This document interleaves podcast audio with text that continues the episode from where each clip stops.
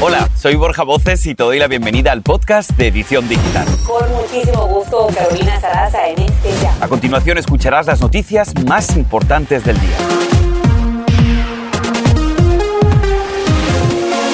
El gobernador republicano de Florida, Ron DeSantis, promete las leyes más estrictas en contra de los indocumentados. Ya hay reacciones.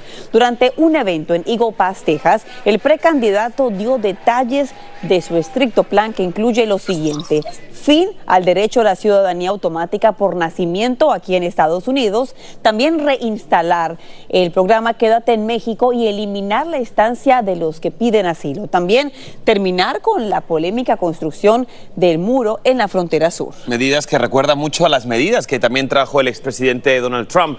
También, esto no es todo, recortar el presupuesto de las ciudades santuario y por supuesto también Ron DeSantis quiere enviar fuerzas de Estados Unidos a México para poder combatir a los cárteles de la droga. Además, queremos que se fijen bien y que escuchen lo que dijo el gobernador sobre la entrada de estupefacientes al país. And so, you know, I think you need adequate rules of engagement so that, I mean, if someone was breaking into your house, you would repel them with the use of force, right? But yet, if they have drugs, these backpacks, and they're going in and they're cutting through uh, an enforced structure, we're just supposed to let them in? You know, I say use force to repel them. If you do that one time, they will never do it again.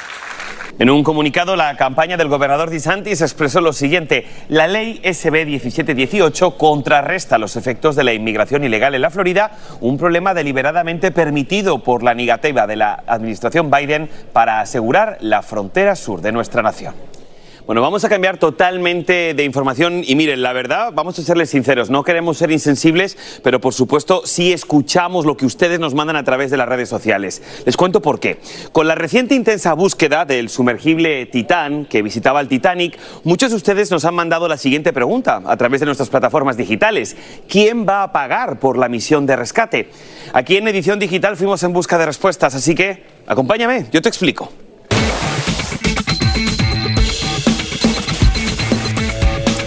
A ver, muchos están cuestionando por qué los contribuyentes debemos pagar los rescates de los caprichos de los multimillonarios aventureros, cuya búsqueda un experto de defensa estimó en un millón y medio de dólares de gastos. Pero la Guardia Costera de Estados Unidos se niega a dar un estimado del costo de los esfuerzos para localizarlo y en un comunicado dijo lo siguiente, no podemos atribuir un valor monetario a los casos de búsqueda y rescate.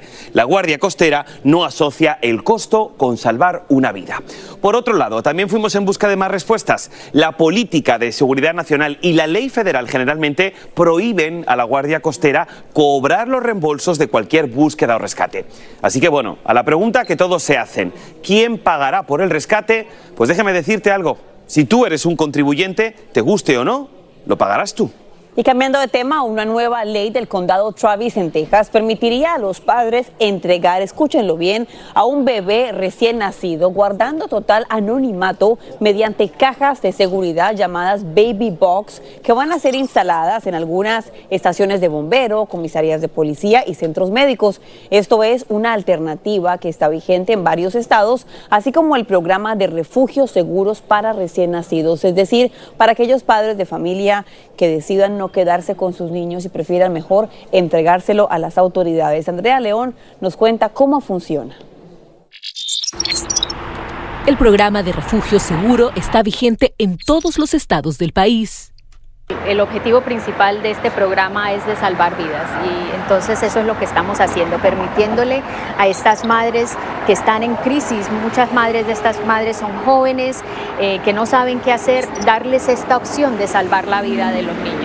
Estaciones de bomberos, de policía y también algunos hospitales participan, pero ¿qué es lo que tienen que buscar esas madres cuando llegan a un lugar? Me decías que siempre se lo tiene que entregar a una persona, no lo pueden dejar abandonado en una cajita ni en una cunita y qué letrero es el que tienen que buscar al llegar, por ejemplo, a lugares como este. Bueno, este es el letrero de Safe Haven. Eh, todas las estaciones de bomberos de nosotros aquí en el condado de Miami-Dade tenemos este letrero. Eh, cuando las madres llegan a una estación de bomberos, lo único que tienen que hacer es tocar el timbre, esperar que alguien salga, entregar el niño de, de forma completamente anónima, no se les va a hacer ninguna pregunta, con tal de que el niño tenga, el niño o la niña tenga menos de siete días de nacido, tienen que ser bebés recién nacidos y estén completamente ilesos. También me decías que es opcional llenar este formulario que también está online y este no tiene ningún dato de la madre, es básicamente datos médicos del bebé que nace que les puede servir pues a quienes lo, lo, adopten en ese momento, ¿verdad? Así es, este formulario es más para saber la información del, del niño, qué día nació, a qué hora,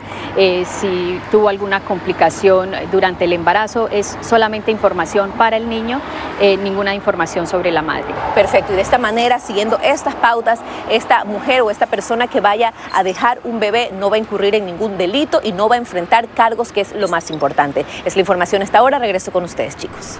Teniendo en cuenta las últimas noticias, sin duda, Andrea, es información muy, pero que muy valiosa, así que... Por favor, ya lo saben, que hay ayuda. No tienen por qué tirar a los bebés a la basura. Es terrible lo que estamos reportando. Y bueno, pues siguiendo con mucha más información aquí en la edición digital y como ya te habíamos adelantado en el noticiero, los pequeñísimos hermanos gemelos, hijos de una pareja hispana de Iowa, Crystal Álvarez y Junior Méndez, por fin ya van a estar juntos, de regreso en su casa, recuperándose después de pasar seis meses en la unidad de cuidados intensivos neonatales de un hospital. Esta joven madre dio a luz con tan solo 22 semanas de gestación y ahora el pequeño Jacob afortunadamente ya está en casa esperando a su hermanita Luna. La familia habla con la edición digital primero.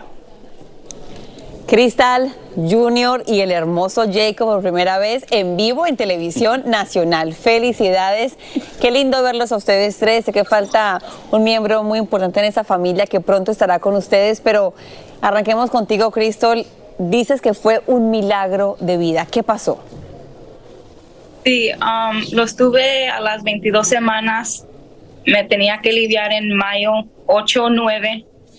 Y pues um, no sé qué pasó que se me vinieron antes y tuvieran los primeros bebés en ese hospital que lograron vivir a esa edad.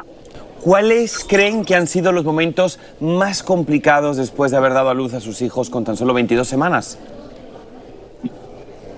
Oh, pues han habido muchos momentos complicados, pero pues el proceso ha sido muy duro, ¿no? hay un poquito más con Luna porque ella necesitaba una cirugía y pues no se la pudieron hacer ahí en el hospital de acá de Dismol y nos tuvo que ir hasta Iowa City y ahí fue donde le pudieron hacer la cirugía. Es increíble pensar que a las 22 semanas hayan nacido a esa corta edad de gestación. En ocasiones todavía ni siquiera nos imaginamos que es un bebecito que está dentro porque todavía son muy chiquitos. Felicidades, pero me imagino que al llegar a casa fue algo agridulce al darse cuenta que tienen a Jacob, pero que ustedes seguro también tenían la camita, la ropita de Luna ¿Qué les gustaría decirle a ustedes a Luna, que yo sé que está todavía muy pequeñita en el hospital, que sus papás tan jóvenes todavía le esperan en casa con mucha, con mucha felicidad?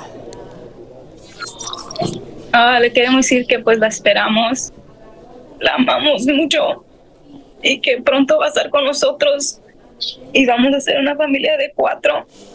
Yo sé que um, las cosas han hecho más duras para ella, pero es una guerrera y sé que ella va a salir adelante. Y desde aquí, desde la edición digital, le deseamos la mejor de las energías a Luna para que muy pronto esté con su hermanito Jacob y que esté con sus papás en su casa compartiendo y siendo muy felices que se lo merecen. Así que gracias a ambos por haber estado con nosotros aquí en la edición digital. Cuídense mucho. Este es el podcast de Edición Digital, con noticias sobre política, inmigración, dinero, salud y mucho más.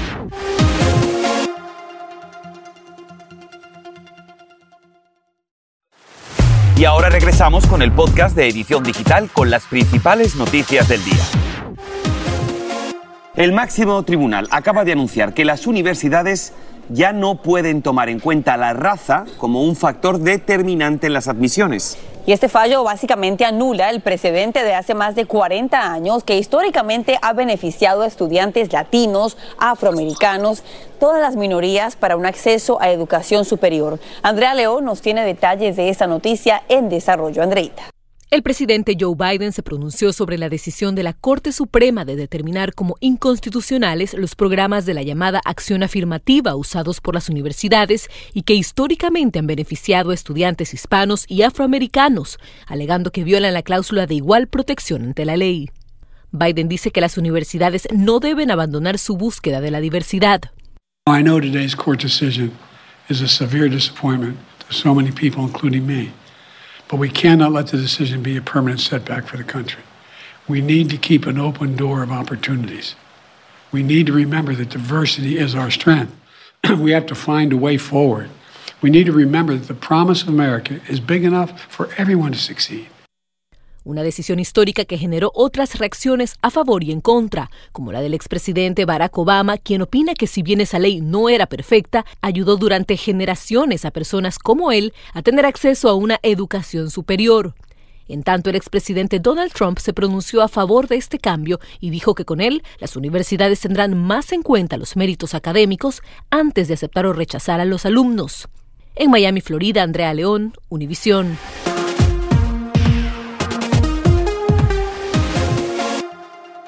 Son las imágenes que le ponen los nervios de punta a cualquiera. Nos advierte de lo que no se debe jamás hacer. Es la caída de este niño de apenas seis años, de unos 40 pies de altura, cuando estaba en una tirolesa en un parque de Monterrey. Miren qué impresionante. Dios mío, qué miedo. Por suerte el niño, escuche esto, cayó en un lago y fue rescatado por un familiar sin lesiones. Vamos, un auténtico milagro. Vamos a conectarnos con Eduardo Meléndez desde la Ciudad de México para que nos amplíe esta noticia. Eduardo, madre mía, qué miedo. Adelante. Gracias a todos, muy buenas tardes. En efecto, es impactante, eriza la piel sobremanera observar lo que le ocurrió a este pequeñito de seis años que cayó, pues prácticamente de una altura de entre 33 y 40 pies. Él avanzaba, como lo estamos observando en estas imágenes por esta tirolesa, cuando de repente se observa que uno de los encargados se aproxima a él a gran velocidad, intenta atraparlo, no lo logra y el pequeño cae. ¿Qué es lo que ocurre? Bueno, que él se encuentra bien.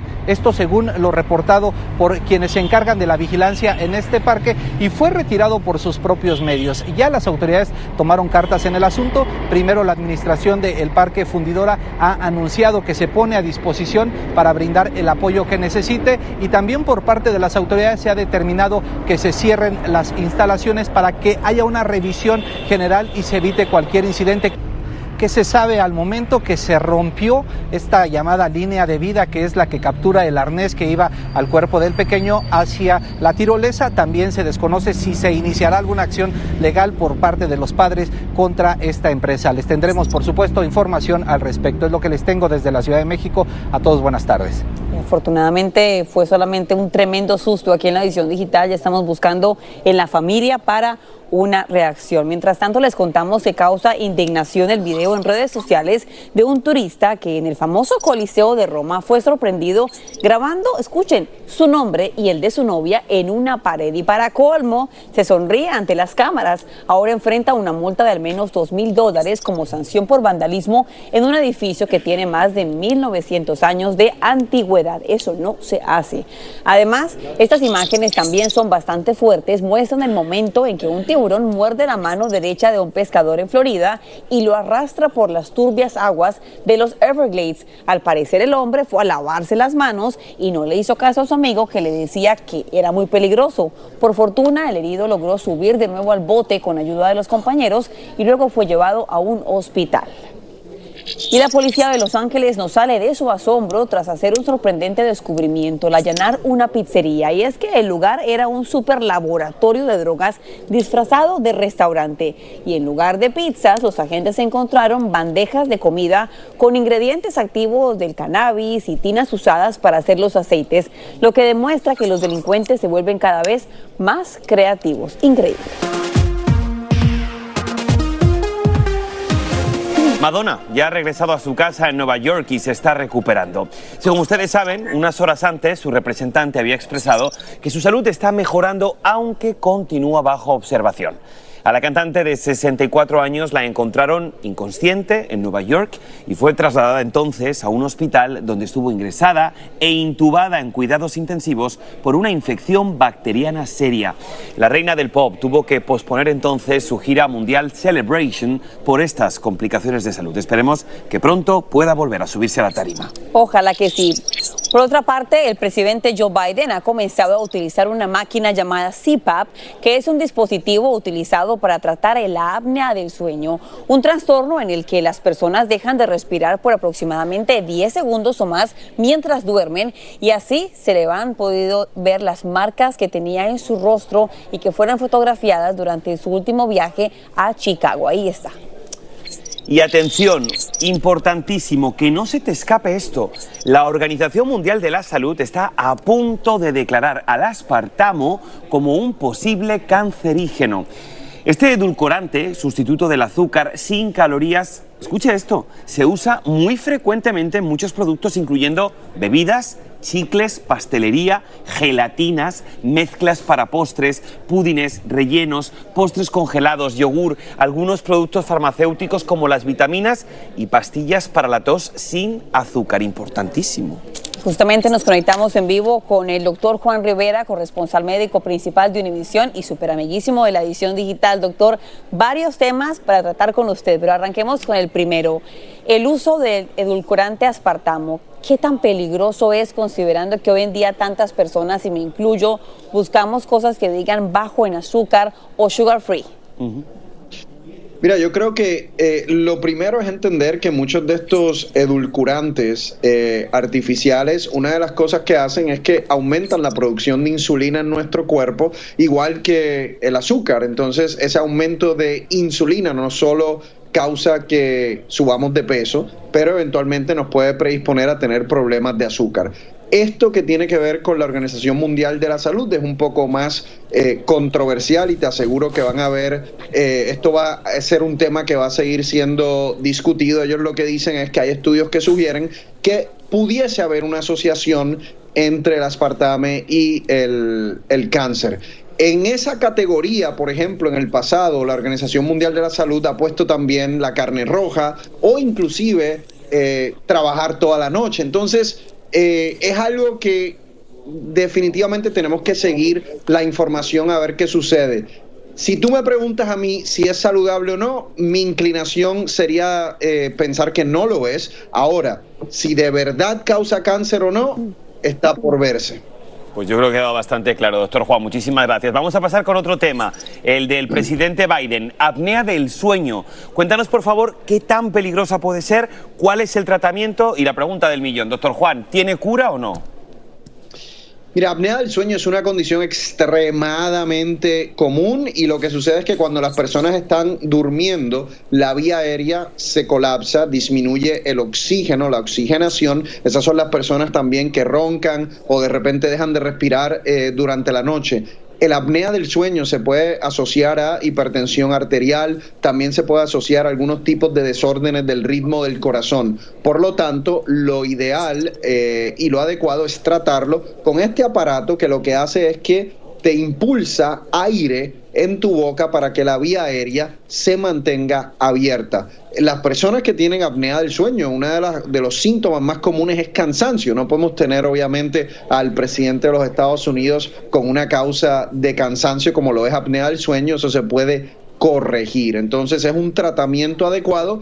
Por lo general es una condición eh, benigna que se puede controlar muy bien. Y afecta por lo menos 25 millones de personas o más, doctor. Ahora, hablando también de lo que le pasó a Madonna, ¿qué tipo de infección bacterial nos podría llevar a cuidados intensivos?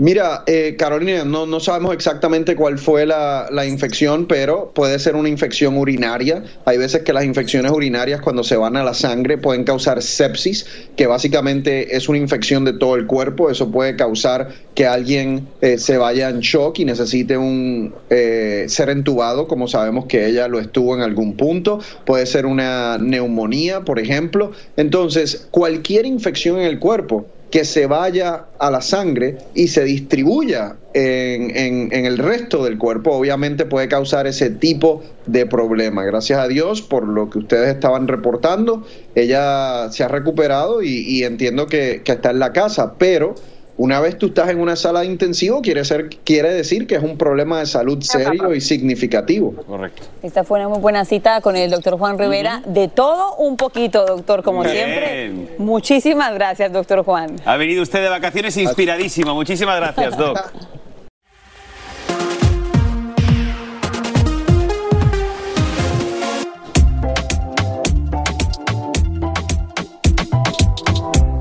Bueno, ustedes saben que nuestra misión aquí en Univisión de verdad es que usted y su familia tengan un verano seguro. Y por supuesto que la salud mental, ya lo hemos hablado, es prioridad. Hoy estaremos hablando de una peligrosa tendencia llamada body shaming o humillación corporal, básicamente burlarse de alguien por su apariencia física, algo que se ve desafortunadamente en redes sociales contra adultos y contra niños. Aquí tenemos consejos para usted, padre de familia, porque es importantísimo la manera en la que nos dirigimos a los menores de la casa. Por eso, cuando ustedes hablen con niños, tengan en cuenta lo siguiente. Lo primero, no hay que relacionar la alimentación con el peso, porque puede causar trastornos alimenticios. Dos, hay que evitar las palabras y frases negativas. Tres, enseñar a tu hijo a apreciar su cuerpo, no solo por su aspecto físico, sino por sus habilidades para tener una vida saludable. Excelentes consejos. Si tú o tu familia quiere buscar ayuda, hay recursos en español, herramientas. Pueden consultar directamente la línea de ayuda 1-800-273-8255. Miren, la ola de calor extremo continúa causando estragos. Al menos 13 personas han muerto en Texas y otra más en Luisiana. California, por su parte, está enfrentando la primera gran ola de calor del año. Tanto así que el Servicio Meteorológico Nacional advierte que las condiciones secas, calurosas y de fuertes vientos hacen propicio el peligro de incendio en partes de Texas, de Nuevo México, de Arizona, de Colorado y también en el estado de Utah. Y vuelven a estar vigentes las alertas de calidad del aire en todo Nueva York por efecto de los incendios forestales de Canadá. Aunque las autoridades afirman que el aire no será saludable, no creen que lo sea tanto como lo fue a principios de mes y afirman que las mayores concentraciones de humo serán al norte y al oeste de esta ciudad. Y así termina el episodio de hoy del podcast de Edición Digital. Síguenos en las redes sociales de Noticiero Univisión Edición Digital y déjanos tus comentarios. Como siempre, muchas gracias por escucharnos.